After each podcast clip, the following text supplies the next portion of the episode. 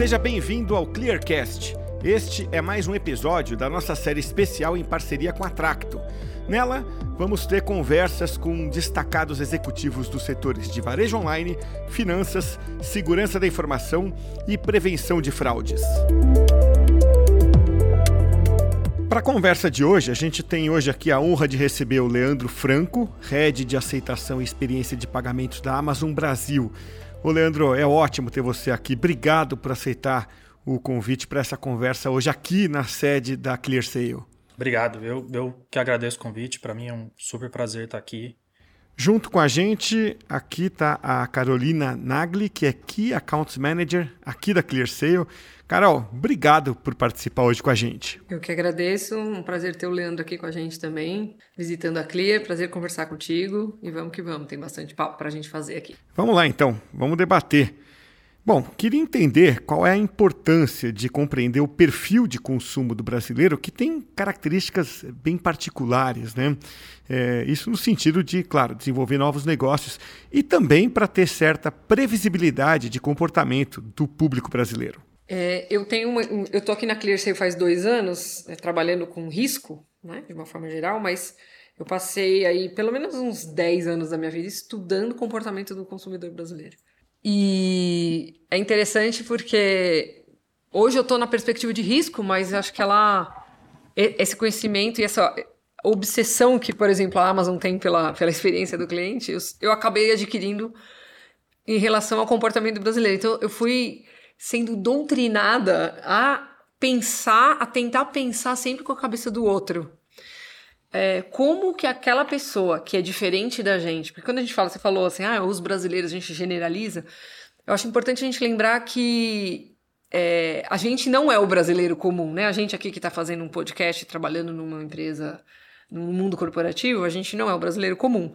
E quando a gente vai para o brasileiro comum, que é aquele brasileiro que, que, que carrega o piano do Brasil, é, a gente se depara com comportamentos muito diferentes do que a gente imaginaria. Então, toda a lógica que a gente tem na nossa cabeça do nosso dia a dia de consumo, totalmente conectado, totalmente acessível ali no, no, no consumo, a gente se depara com comportamentos que por, podem parecer estranhos para a gente, mas que são lógicas diferentes nas quais as pessoas elas dão um jeito de se virar para conseguir as coisas. Então, eu acho que esse é um super desafio. É, como que a gente consegue conhecer o comportamento de milhões de pessoas que são diferentes de nós? Então, as empresas, eu vejo muito esse desafio de entender o, o qual é o próximo passo daquele, daquele consumidor.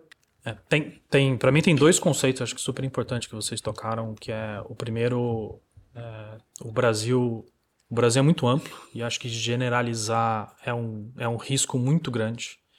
Eu acho que um exemplo, um exemplo muito bacana, olhando para o mundo de pagamentos e o que o Banco Central tem feito em evoluções de Open Finance e até o desenho de Pix, a gente olha a evolução de Pix, como ele foi feito, e, e o Banco Central, isso foi até é, quem participou de perto foi declarado, é, óbvio, tem muita tendência da gente olhar nessas evoluções de mundo de pagamentos, olha a experiência dos Estados Unidos, olha a experiência da Europa. O Banco Central bebeu, o Banco Central é mercado, né? Bebeu muita coisa de óbvio, de principalmente Europa, que era um mercado um pouco mais regulado do ponto de vista de pagamento, mas olhou muito para muitos países como Índia, que tem um comportamento também muito mais parecido com o nosso do que o comportamento de uma Europa, que você tem uma estratificação social muito maior, você tem demandas diferentes, você tem demandas, uma regionalização muito diferente. O Brasil é um país de, regional, de características regionais muito diferentes. Então, acho que esse é o primeiro conceito que ele é super crítico. E o segundo, que você mencionou, Carol, é existe um princípio básico de desenvolvimento de produto que é nunca desenvolva um produto imaginando que a persona é você. É, principalmente porque, de novo, uma característica do país, é, invariavelmente quem lidera desenvolvimento de produto em grandes e médias empresas geralmente é sim parte de uma elite, é parte de um cluster muito específico do país e que tem comportamentos diferentes, acessos diferentes, histórias de vida diferentes. E quando você pensa no desenvolvimento de produto com as pessoas com a cabeça dessa empresa, você invariavelmente está deixando muita gente de fora. E está deixando de entender não só comportamentos de necessidade de uso do produto, mas hora que você entra no mundo, inclusive, de risco, qual é a insegurança que as pessoas têm? E isso no mundo de compra online é muito perceptível. O que motiva um grupo a comprar online é totalmente diferente do que motiva um outro grupo a comprar online. As preocupações de um são totalmente diferentes das preocupações de outra. É, quando você pensa em eu vou sempre buscar um mundo sem fricção, Talvez o mundo sem fricção ele seja ótimo para o cliente que ele tem zero de preocupação do que vai acontecer se ele tiver algum problema de fraude no cartão, porque ele sabe que o banco ou a empresa sempre vai olhar para ele como um bom cliente, nunca vai ter nenhum problema, vai sempre resolver o problema dele o mais rápido possível, porque vai ter um receio de perder o um relacionamento de alguém que, que é um gerador de riqueza. É, enquanto outros não, ele tem total, total preocupação de vou vou comprar online. A decisão de comprar ou não comprar online muitas vezes está associada ao problema. Se eu tiver um problema, será que essa empresa vai me ajudar a resolver esse problema? Ou será que eu vou ter uma dor de cabeça? Muito antes de pensar em qual é o método de pagamento, qual é o parcelamento, qual é o produto que eu quero. Então, assim, entender esse comportamento ele é super crítico. É, eu acho que o desafio que a gente tem, e isso, assim, o mercado evoluiu bastante em clusterizações, definir personas, em trabalhar com dados, e vocês trabalham muito bem com isso de como é que a gente utiliza dados para traçar perfis de clientes e a partir de perfis de cliente a gente define modelo de oferta, experiência de checkout, uma série de coisas. Eu, eu gosto muito de um conceito que ele não é novo e ele tem evoluído bastante, principalmente com as evoluções de dados e tecnologia, que é o conceito do gêmeo digital, que é que é onde o sonho grande de muitas empresas e muitas pessoas querem chegar. Porque quando você clusteriza, mesmo dentro de clusterizações, você sempre tem os borderlines e você sempre tem dentro da clusterização alguém que se comporta muito parecido, mas na verdade se comporta muito parecido, só que diferente em algumas coisas. E isso gera churn, isso gera dor de cabeça, e isso sempre gera uma experiência subótima para o cliente. Quando você consegue criar uma figura, que o gêmeo digital é o conceito de você criar um, uma.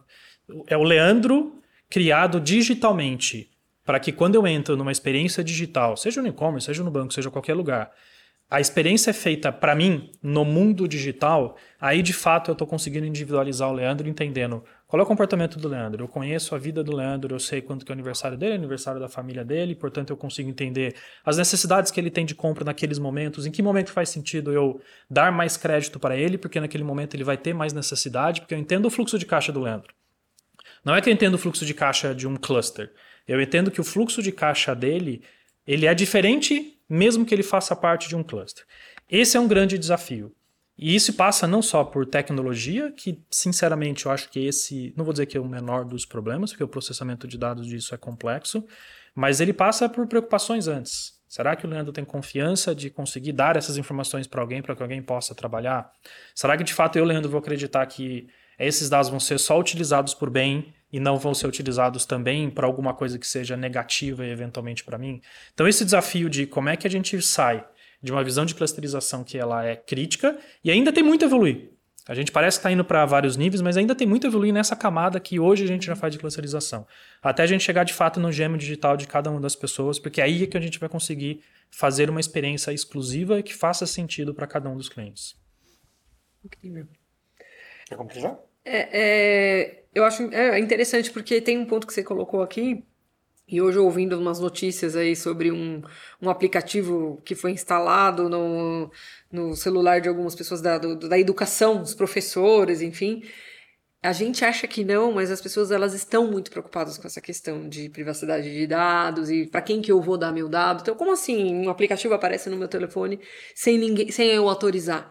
Então a gente acha que, ah, não, isso é uma coisa que, ah, um dia a LGPD vai chegar, um dia as pessoas. Essa supervigilância que a gente tem, né, de todas as empresas e, e, e a gente tá, sente que a gente está sendo observado o tempo todo, ela incomoda de alguma forma, né? E, e as pessoas estão prestando atenção nisso. Então, achei muito interessante esse ponto que você falou. Eu confio para dar meus dados para essa empresa.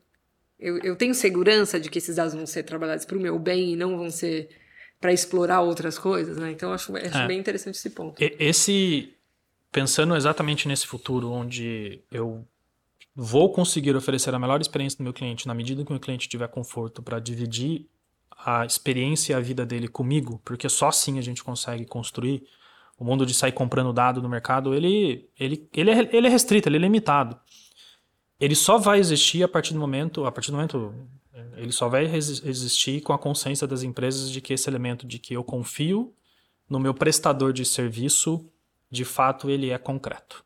E isso é essencial. a essa construção de marca, essa percepção de valor. E por isso que muitas dessas empresas é, que trabalham com dado e precisam de dados, em todos os segmentos, segmento de tecnologia, uhum. segmento de banco, são segmentos mais próximos ao nosso dia a dia, é, trabalham muito nesse conceito de confiança do cliente. E não é só porque isso é importante do ponto de vista de engajamento, e, e usar mais, e gastar mais, e comprar meu produto, e desejo. Uhum. É, algumas empresas são ótimas em criar desejo e exclusividade, mas porque essas empresas também sabem a importância que é conhecer o cliente. Porque se eu não conhecer meu cliente a ponto de conseguir efetivamente oferecer uma uhum. experiência diferente, ao longo do tempo, minha capacidade de diferenciação ela diminui. Vocês entraram naturalmente aí no tema de segurança, e falar de segurança no Brasil é curioso porque o país está entre os top 5 países com a maior quantidade de fraudes. Ó, já é uma indústria que movimenta 6 bilhões de reais. Outro dia, numa palestra, aliás, eu ouvi que o, o cybercrime, se fosse um país, ele seria a terceira economia do mundo, atrás só dos Estados Unidos e da China. E o cybercrime já movimenta mais dinheiro que o tráfico de drogas no mundo todo, né? Então, o que eu queria perguntar é como o conhecimento sobre segurança e sobre o comportamento dos brasileiros pode ajudar as empresas a se protegerem de fraudes, golpes, crimes. Eu acho que um jeito interessante de pensar nisso, e isso principalmente para empresas globais, acho que, acho que a tendência de. A, tendência e o, e o prazer também de todo mundo estar tá desenvolvendo um novo produto e pensando na experiência é a partir da receita de identificar qual que é a necessidade, o problema do cliente que eu preciso resolver, qual que é a oportunidade de negócio que tem por trás disso, isso quanto que gera de, de receita e oportunidade, engajamento e tudo mais. E você desenha boa parte da sua experiência de produto e como é que a, a user interface vai funcionar, o seu aplicativo. Se, se você não parar para pensar e entender exatamente esse ponto que você provocou, que é Legal, interessante. Acho que a, a dor do cliente está clara, a oportunidade de negócio ela é super importante, mas quais são os contextos de fraude, segurança e riscos que envolvem por trás dessa experiência que você está desenvolvendo? Deste problema que está sendo criado. E não só do ponto de vista de perda financeira, mas daquilo que a gente estava falando, de preocupação do cliente. Porque no limite, todo esse, todos esses dados que você mencionou e todos esses riscos envolvidos em um ambiente de fraude como o Brasil, que a gente sabe que ele infelizmente ele é muito criativo. É, talvez existam questões estruturais do porquê que o ambiente brasileiro é criativo para fraude que a gente precisa aprofundar e entender. Mas antes de entrar nesse aspecto, ele gera uma questão de comportamento do consumidor que é gigante. gigante. Você pode desenhar o produto mais bonito do mundo com a melhor experiência do mundo, que você vai deixar uma parte da população de fora exatamente pelo receio de fraude. Talvez isso valha para várias outras coisas. Né? A gente está falando do mundo do e-commerce, mas talvez as pessoas deixem de comprar coisas no Brasil, mesmo pensando em segmentos de mais alta renda, pelo risco de alguma coisa acontecer. E o impacto que isso tem dentro do mercado de consumo local, ele é gigante. As coisas já são muito caras. A vida no Brasil ela já é cara. O componente de risco faz com que a nossa vida fique mais cara, não só pelo dispêndio que a gente tem do ponto de vista de segurança pessoal, mas ele também faz com que a economia ela seja mais devagar, porque as pessoas gastam menos ou se comportam de uma maneira mais receosa em função disso. E isso, fiz essa digressão toda para dizer que entender exatamente este ambiente local de risco, de fraude, antes da gente pensar nos elementos estruturantes de como é que a gente resolve isso estruturalmente, é, o design do produto ele precisa pensar nisso.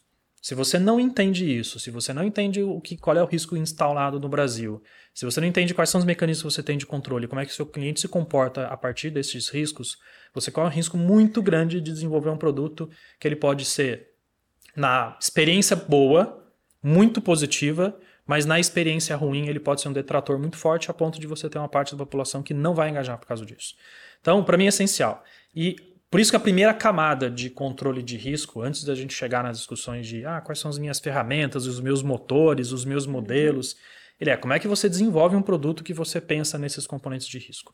É, talvez não seja tão prazeroso, porque, de novo, pensando num gestor de produto, o gostoso, prazeroso é sempre pensar na experiência positiva, como é que eu posso inovar, como é que eu posso simplificar, que acho que uma das coisas mais difíceis que tem é simplificar. É, ser simples é muito difícil. Uhum. É, e esse é o, é o que qualquer gestor de produto gosta de focar, mas você precisa entender esses elementos de risco e precisa entender o tamanho dessa economia da fraude, porque querendo ou não, isso precisa ser um componente não só da operação, mas ele precisa ser um componente do design do produto. A cada ponto né, de desenvolvimento, você tem que ter um tipo um, um advogado do diabo, né? Um diabinho fala assim, e se acontecer isso? E se. É, e aí eu acho interessante que é essa, essa divisão entre como ser é, prazeroso, né, a, a experiência, e ao mesmo tempo como não gerar camadas que possam afastar, né?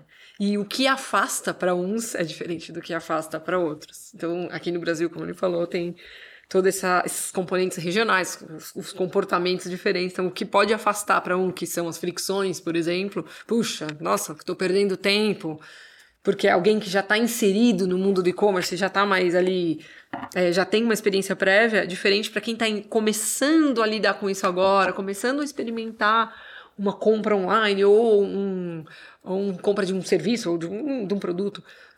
Será que eu confio? Então, se você não põe camada nenhuma de segurança, se você não pensa nisso, pode gerar desconfiança. Então, se para uns pode gerar preguiça ou é, a pessoa da não ir até o fim da jornada, para outros pode gerar a desconfiança. Puxa, eu não vou porque não tem nenhum tipo de segurança aqui, né? Então, é, é quase como se a gente estivesse indo num, num, lugar e se tem segurança na porta ou não tem segurança na porta, né? Para alguns, a segurança na porta uhum. pode ser algo bacana, puxa, esse lugar eu tô, tô tranquilo, para outros assim, nossa, mas para que segurança? Vão achar que, né? Então, é, é muito interessante esse ponto, eu acho que é um dos desafios no Brasil, né? Que você falou do, do, do componente de risco do mercado e do, e do tamanho desse mercado é, acho que está dentro daquele cálculo do risco Brasil para as empresas, né? As empresas que vão, vêm aqui para o Brasil, falando em empresas globais, quando ela vai calcular o risco Brasil, a segurança é um deles, né? Então, como que você. O que, que eu vou ter que pensar? É, é tempo, né? Investimento de tempo, não só de ferramentas, como você falou. Como que eu tenho que pensar para que a segurança esteja cuidada ao mesmo tempo ou não afaste as pessoas, né? Então, acho que. É acho que uma, um, um, segundo elemento disso, e que talvez. Uh, é uma, é uma visão muito pessoal, mas que uhum. talvez eu sinta falta. É, até pegando os dados que, que você trouxe de, do tamanho do, da economia do crime digital, é, é a gente hoje a gente trabalha isso muito como dado.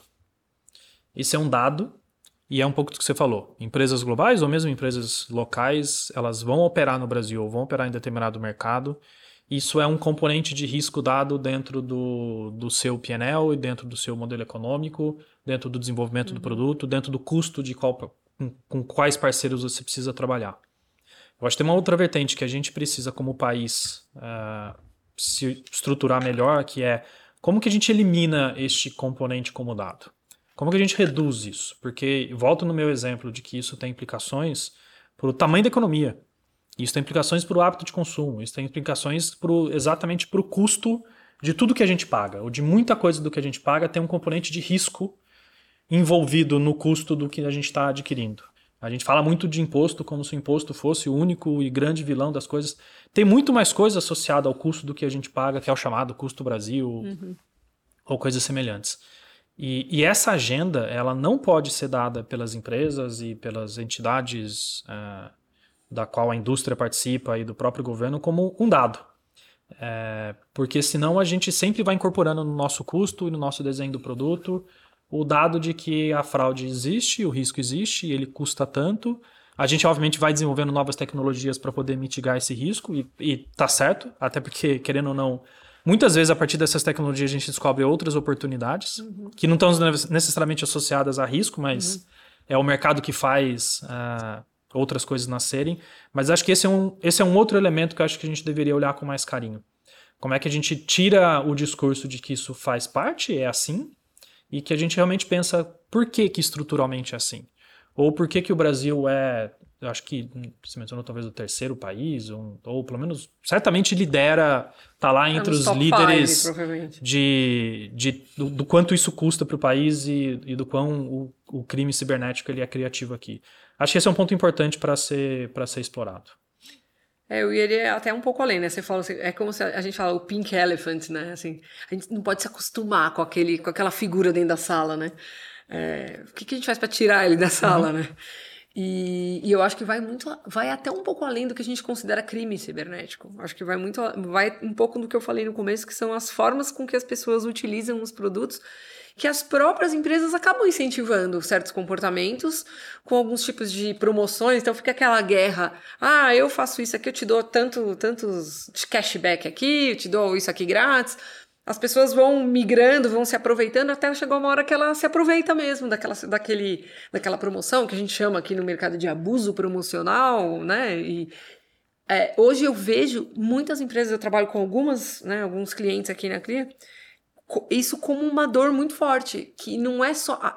Não chega no nível da fraude, que é quando alguém rouba dados de outra pessoa, né? Quando a gente tem os vazamentos, ou quando alguém usa um cartão de crédito de outra pessoa para fazer uma compra, mas eu estou falando das próprias pessoas se utilizando dos mecanismos que as próprias empresas deram e que chega uma hora a empresa perde o controle.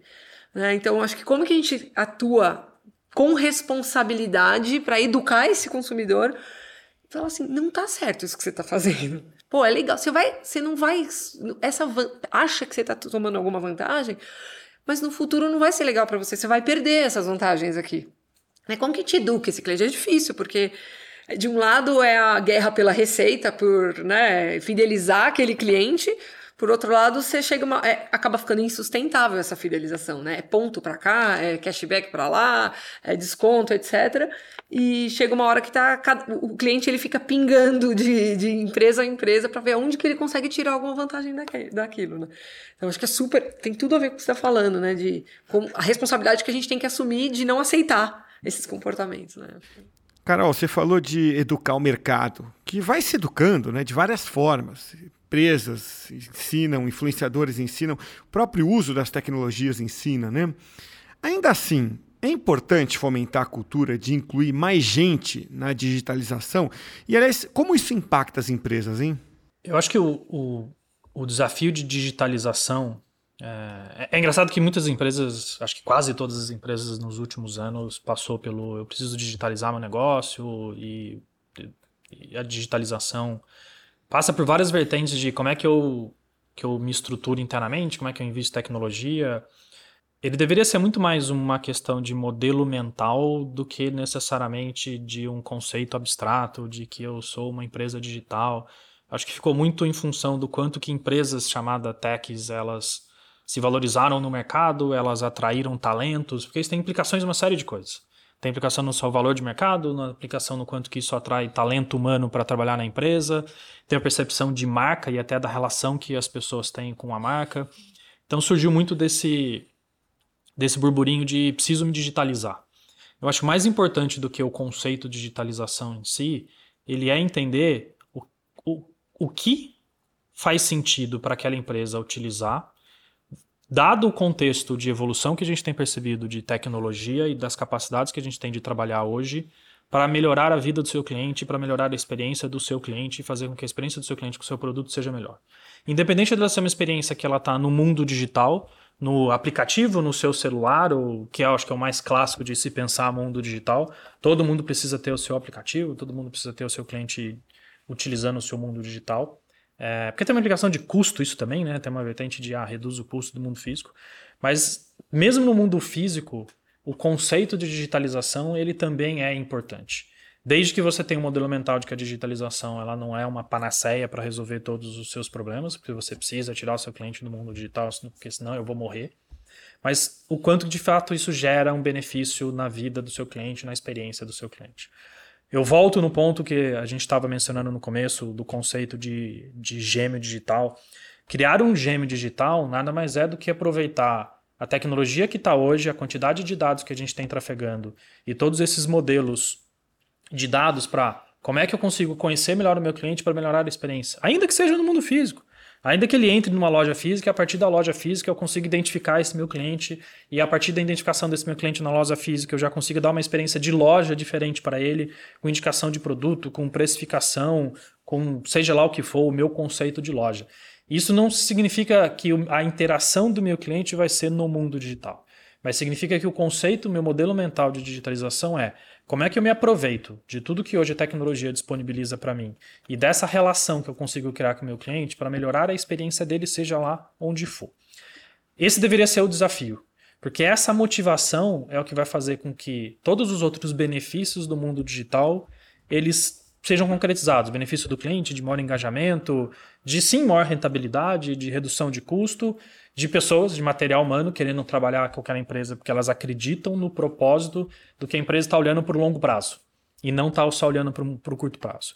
Digitalização ele é muito mais para mim um conceito de como é que a empresa trabalha o seu modelo mental para melhorar a experiência do seu, do seu cliente a partir das ferramentas que o mundo disponibiliza hoje e ainda vão disponibilizar, do que necessariamente uma meia dúzia de é, princípios que algum, alguma consultoria vai te dar de como é que você precisa montar o seu negócio para você ser dito um, um ente digital.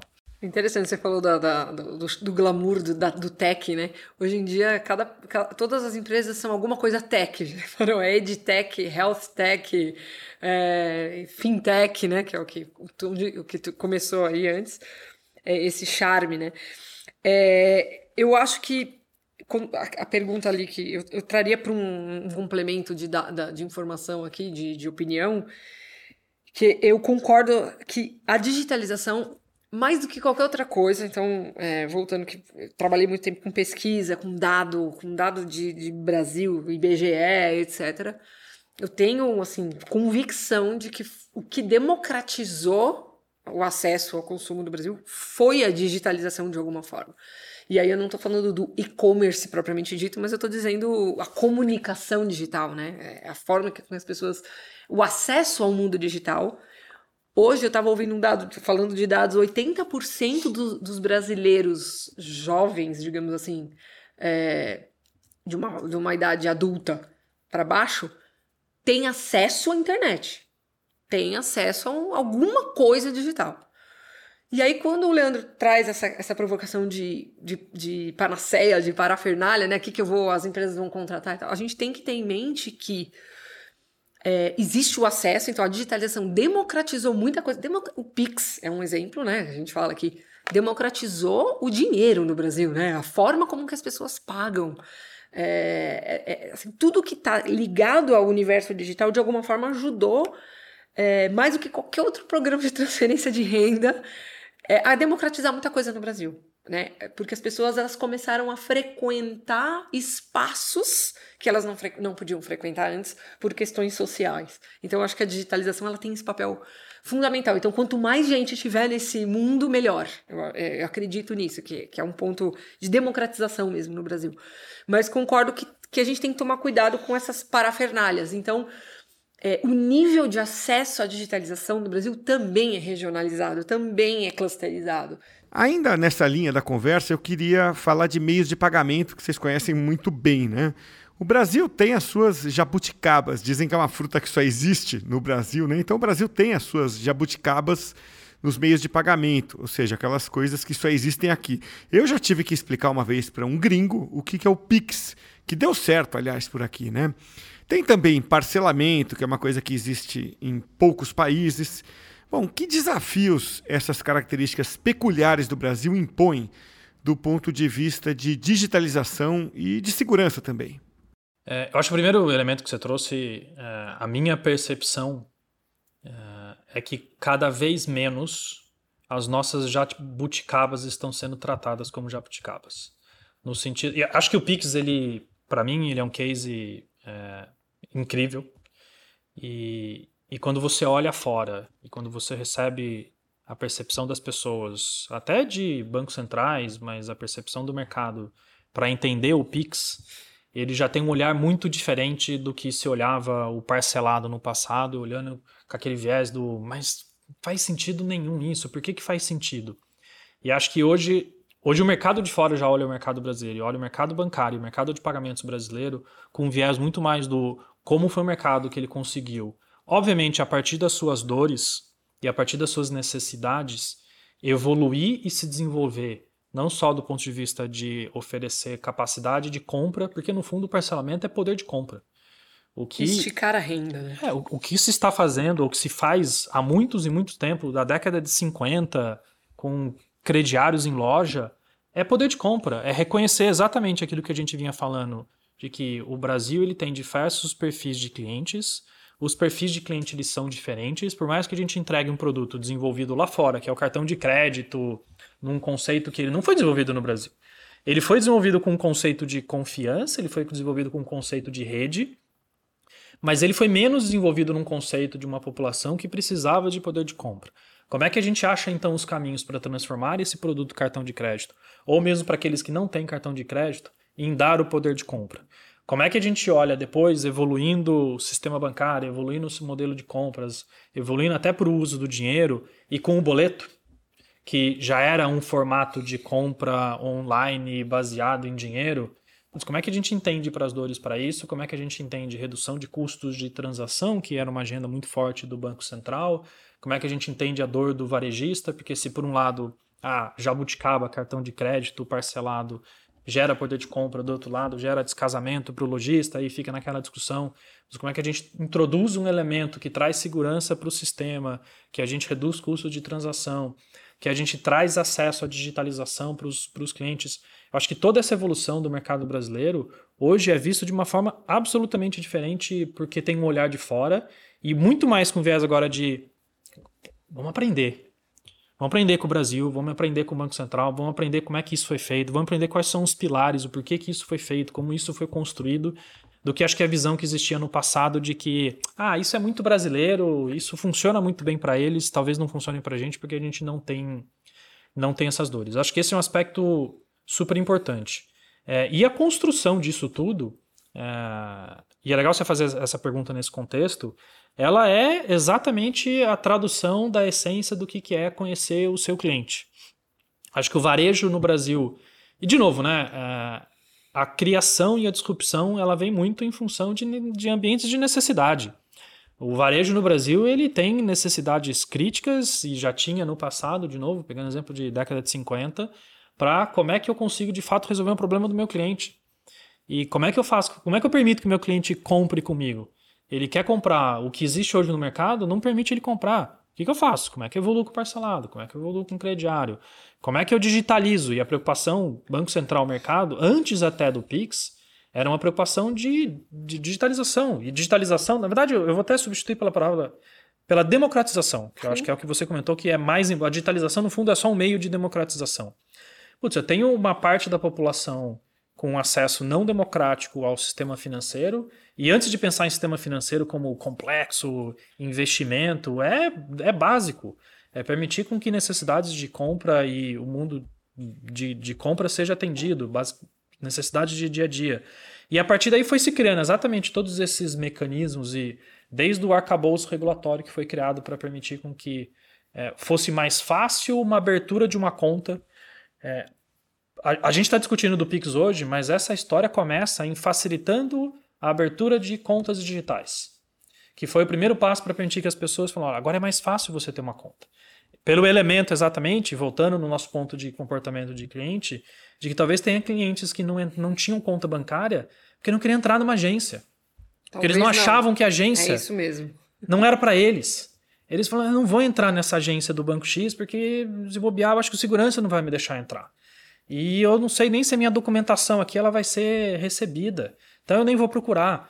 Começa desde você facilitar, como é que você abre uma conta, como é que você dá um acesso mais barato, como é que você dá um instrumento de transferência que as pessoas tenham confiança em utilizar esse instrumento de conferência, de, de, de transferência, até chegar no que é o Pix hoje da magnitude que ele conseguiu atingir, do ponto de vista de penetração física, e-commerce, repercussão internacional, é, a evolução de novas features e novos produtos que o, que o Banco Central quer, quer lançar e que a gente vê com ótimos olhos. Então, acho que toda essa evolução de meio de pagamento vem de uma mistura de o varejo olhando para qual é a necessidade que ele tinha para olhar o seu negócio e olhar a necessidade do seu cliente, vinha para o próprio sistema financeiro entendendo como é que a gente oferece um sistema financeiro mais robusto e, e como que o regulador olhou para isso, quebrando as barreiras para que isso fosse acontecendo.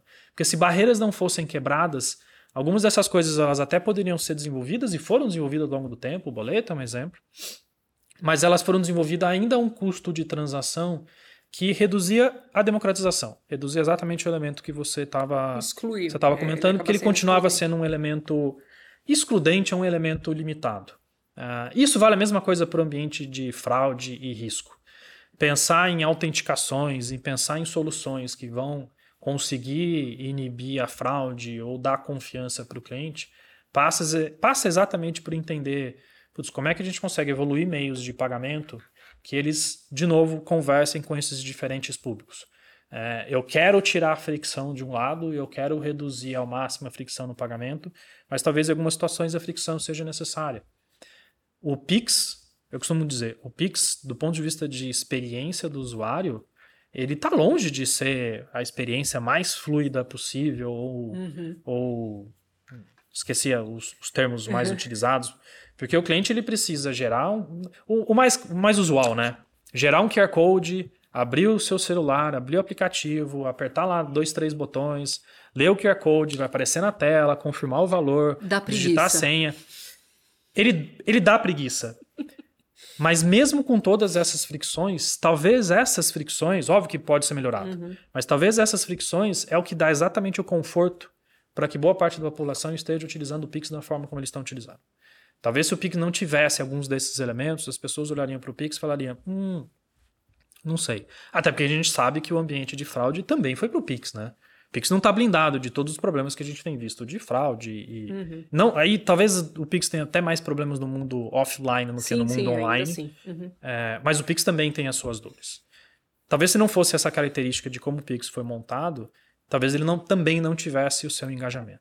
Então, entender isso do ponto de vista de meio de pagamento, de comportamento de consumo, é super crítico para de novo, no, no, desenho do produto ali, no desenho da experiência, a gente conseguir entender todos esses contextos que formam a necessidade da cadeia, a necessidade do usuário final e de como é que a gente consegue entregar soluções melhores para gerar esse tipo de engajamento.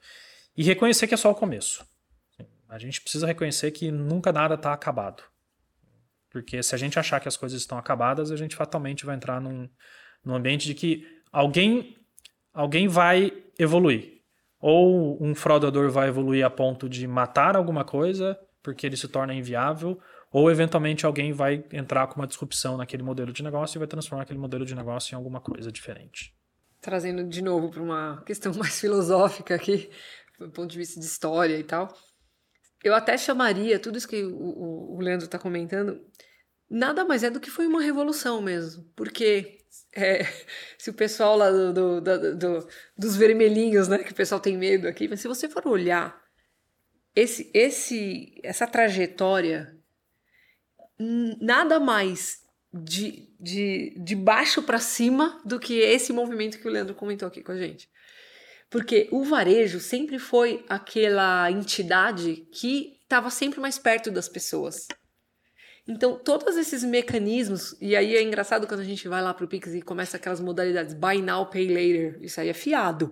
Né? Então, o varejo, eu nem estou falando só de grandes redes, eu estou falando do varejo corriqueiro mesmo, da lojinha da esquina, que depois migra para um, um varejo mais estruturado com seus cartões de loja, né? Que foi onde tudo começou ali, os crediários e os cartões de loja nada mais é, revolucionário do que essa trajetória que o Leandro está contando pra gente, né? Que ele colocou aqui pra gente tecnicamente, mas é revolucionário. É uma linguagem da rua, do, do, do contato, do varejo, sendo de alguma forma é, contaminando o banco, que sempre foi, sempre foi concentrador de renda, sempre foi excludente, né? Então é isso mesmo, as pessoas tinham vergonha de entrar num banco porque sempre acharam que o banco não era para elas. Então esse movimento todo da fintech veio para ajudar a democratizar. Então, poxa, eu não preciso mais ter medo de entrar num banco ou medo de que vão roubar, né? Então tem uma questão de, puxa, eu não vou pagar no débito porque vai cobrar uma taxa de mim. Então tem, tem toda essa,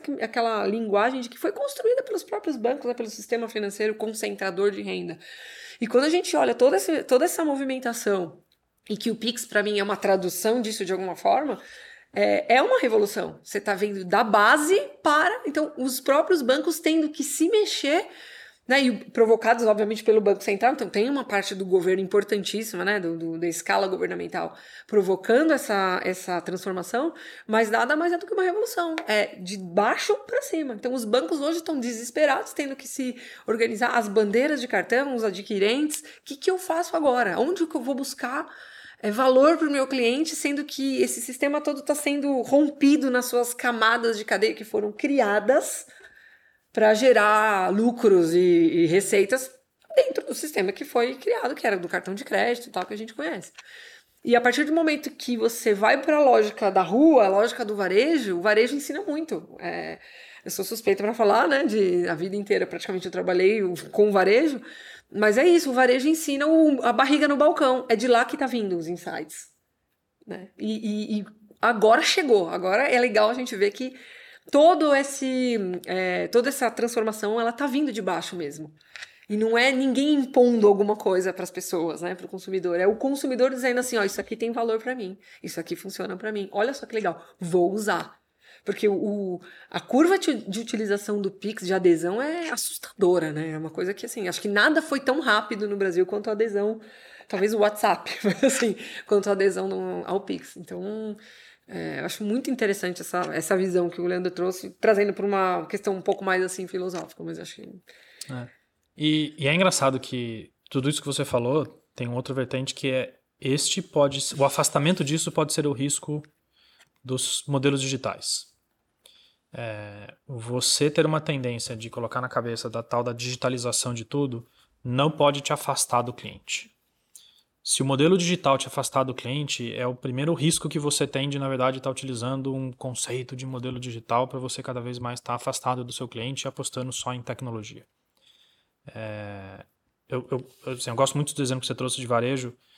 Eu, obviamente, aquelas afirmações genéricas, né, mas é, eu confio com bastante segurança de que aquele dono de uma lojinha pequena é, ali no centro, ele conhece melhor o cliente dele do que muitas grandes empresas multinacionais. Porque é o que você falou, ele está ali na frente do balcão, recebendo clientes todos os dias, olhando para o cliente do olhando o comportamento do cliente dele todos os dias, vendo o que cada um compra, o que cada um não compra, como cada um paga, o que cada um gosta de ver no produto, se acha caro, se acha barato, quem é a região dele, o, as, os clientes mais fiéis, se for uma lojinha que vende, lá, material de construção, coisa para uhum. casa, o que, que ele bota na fileira, na primeira prateleira, o que, que ele não coloca na primeira prateleira, quem é o cliente que ele, que ele vai falar, tá bom, você esqueceu o dinheiro hoje, amanhã você volta aqui e me paga, e ele tá fazendo análise de crédito dele. Exato na, na, ali na, no reconhecimento do cliente, é, na biometria que ele tem ali na hora. É, óbvio que ele não tem a escala, talvez ele não tenha o instrumental, e às vezes não tem nem o preparo suficiente para poder enxergar o valor que ele tem no quanto que ele conhece o cliente dele. É, e esse é um baita de um risco. É, na hora que você vai para modelo digital, e, e esse é um baita do risco que muitas das grandes empresas passaram, porque a gente fala hoje bastante de, de, de tecnologia, mas se a gente olhar, o sistema financeiro brasileiro é super avançado. Os bancos brasileiros são super avançados. Uhum. Olhar o, como os Estados Unidos pagava salário há poucos anos atrás, e modelo de cheque e transferência, o Brasil é muito avançado nisso. E por ser muito avançado tecnologicamente, e por olhar uma agenda talvez mais de aversão a risco, mais de redução de custo e esquecer dessa visão do uhum. balcão do cliente, fez com que algumas das grandes empresas olhassem e começassem a se afastar disso. Olhasse muito mais uma visão de PNL e operação do que necessariamente olhar lá no dia a dia do cliente, coisa que o varejo está mais acostumado, um porque o varejo, principalmente o varejo físico, né? Uhum. Onde muitas dessas coisas nasceram há alguns, algumas décadas atrás, Sim. a gente já pode falar. É, que está lá na frente do cliente, sofrendo com uma margem muito mais apertada e tendo que se reinventar muito mais. A hora que essa transformação ela chegou nessas grandes empresas, veio muito desses movimentos de, poxa, peraí, a gente precisa botar dentro de casa essa consciência do varejo. A gente precisa colocar dentro de casa essa consciência de voltar a entender melhor o nosso cliente, a ler mais o nosso cliente, a reconhecer que de assim, clusterizar todo mundo no mesmo nível, imaginar que todo mundo vai ser igual, porque eu estou administrando o PNL e não necessariamente administrando o cliente, olhando geração. Acho que tem uma outra coisa também que é, hoje eu vejo muito mais do que eu via alguns anos atrás trabalhando em banco no começo. Mesmo no banco já percebia isso. Olhar para a geração. É, as gerações hoje têm evoluído de uma forma muito diferente em função exatamente dessa história de, tec de tecnologia e tudo mais. E, e perceber que um modo como as gerações têm se relacionado com cada uma das empresas ponto de vista de serviço, ponto de vista de marca, ponto de vista de segurança, de, de propósito, uhum. é muito diferente. Então, como é que eu trabalho meu produto que ele passa por gerações e ele não está datado? Então, todas essas preocupações, elas são preocupações de, do quanto que esse tal do mundo digital ou do conceito digital das empresas tem um risco gigante e tem que tomar muito cuidado para não fugir daquilo que o varejo há lá, 50 anos atrás conseguiu fazer, exatamente porque ele estava ali na ponta, olhando o cliente e fazendo avaliação de crédito da pessoa que estava ali comprando na hora e olhando e falando, deixa eu entender você. Tá bom, para você eu dou crédito. Vocês citaram aí alguns players né, cumprindo certos papéis, como Banco Central Varejo, bancos digitais, né? E você, Leandro, representa também um player grande, aliás, gigante, né, que é a Amazon. Como que você vê o papel da Amazon, Leandro, na digitalização e na segurança digital do consumidor aqui no Brasil? É, eu, eu acho que a Amazon, acho não, acho que vivendo dentro da Amazon, estou é, dois anos dentro da Amazon Brasil, e, e, acho que parte do que me levou na minha história pessoal, é, de tudo aquilo que era profundidade, curiosidade, influência é, e construir alguma coisa, acho que a Amazon ela consegue traduzir muito do que a gente falou aqui exatamente a partir dos seus valores, do seu princípio e talvez o principal deles de o quanto que a gente é obcecado pelo cliente e o quanto que a gente de fato constrói o que a gente constrói, o quanto que a gente internamente discute o que a gente discute a partir de todos esses problemas de cliente que a gente está discutindo aqui. Acho que essa é a maior essência.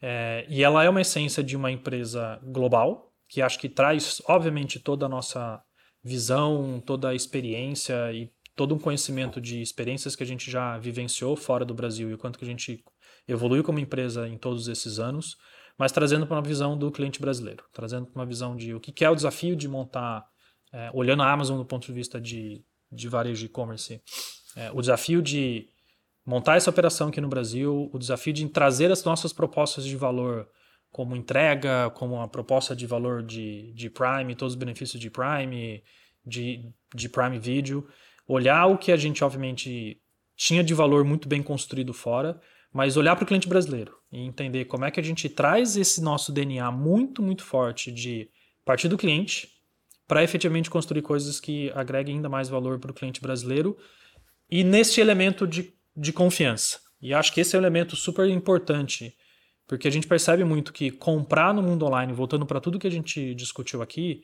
é uma complexidade de elementos que vai muito mais além de encontrei o produto, é, tenho o meu de pagamento à disposição e, portanto, eu olho o preço, é o preço mais barato, é o preço que cabe no meu bolso e, e beleza, eu vou confirmar a compra. Tem muitos outros elementos. Tem, de fato, o elemento de, de entrega, de confiabilidade de que a entrega prometida vai ser entrega na, entregue na data prometida, de que a qualidade do produto vai chegar como aquilo que eu imaginava que era o produto que iria chegar, até o ponto que se eu tiver algum problema, como é que a empresa vai tratar o meu problema? Como é que eu vou resolver o problema daquele cliente que teve um problema? Problemas acontecem. A gente uhum. precisa uhum. reconhecer que problemas acontecem. Como é que o mundo de fraude, de, voltando no contexto que a gente falou do Brasil, é, por mais que a gente gostaria que não fosse, a fraude no Brasil é um dado. Ou o abuso no Brasil é um dado. Como é que a gente trabalha para isso? Como é que a gente olha e reconhece isso? E como é que o cliente percebe que ele está se relacionando com uma empresa que de fato está pensando e está se preocupando com todos esses elementos para poder entregar um produto para ele? Tá? E, e eu acho que assim, é, para mim é muito perceptível e esse é o nosso principal valor que todas as decisões que a gente toma, a gente parte disso, a gente parte desses princípios. É, a discussão em todos os níveis, ela não é uma discussão que está lá no nível do desenvolvedor de produto que está lá pensando na jornada e depois os próximos níveis estão preocupados com ah, como que isso impacta o meu PNL, qual é a receita que isso gera, ou qual é o custo que isso gera. Isso de fato é a preocupação de todos é para entender a experiência do cliente, o quanto que isso faz sentido, o quanto que isso de fato ele faz sentido para o cliente brasileiro, ele evolui a experiência do cliente brasileiro atual e a gente consegue entregar isso. É, para depois, obviamente, ninguém aqui é, deixa de reconhecer que é, uma empresa precisa dar resultado, até porque ela precisa dar resultado para conseguir entregar esse tipo de coisa, mas é uma consequência de tudo isso que a gente está trabalhando e do valor principal que é como que a gente coloca isso de pé e como é que a gente faz com que o cliente de fato tenha conforto de fazer uma compra online e reconhecer que o produto vai chegar na casa dele com todas as complexidades de tomada de decisão. Leandro, quero te agradecer muito por nos visitar aqui na ClearSale. Obrigado por compartilhar tantos conhecimentos e insights aqui no podcast. Eu agradeço, super obrigado. É um prazer estar aqui. Conversa fluiu até rápida demais, uh, não parece, porque assuntos bacanas, muito gostoso poder conversar sobre esse tipo de coisa e, e espero poder voltar aqui de novo para conversar sobre outras coisas. Eu espero que sim, vai ser uma honra receber você de novo. E receber você também, viu, Carol? Muito legal ter você aqui. Obrigado por doar um pouco do seu tempo aqui para o podcast hoje. Eu que agradeço a companhia de vocês também. O papo poderia ter sido num café, né? acho que esse é o tipo de papo, podcast legal, é aquele que poderia ter sido um café, né? Então acho que foi muito gostoso passar esse tempo aqui com vocês, trocando ideias. É isso aí, a gente conversou hoje com o Leandro Franco, da Amazon, e a Carolina Nagli, aqui da ClearSale. Até a próxima, hein?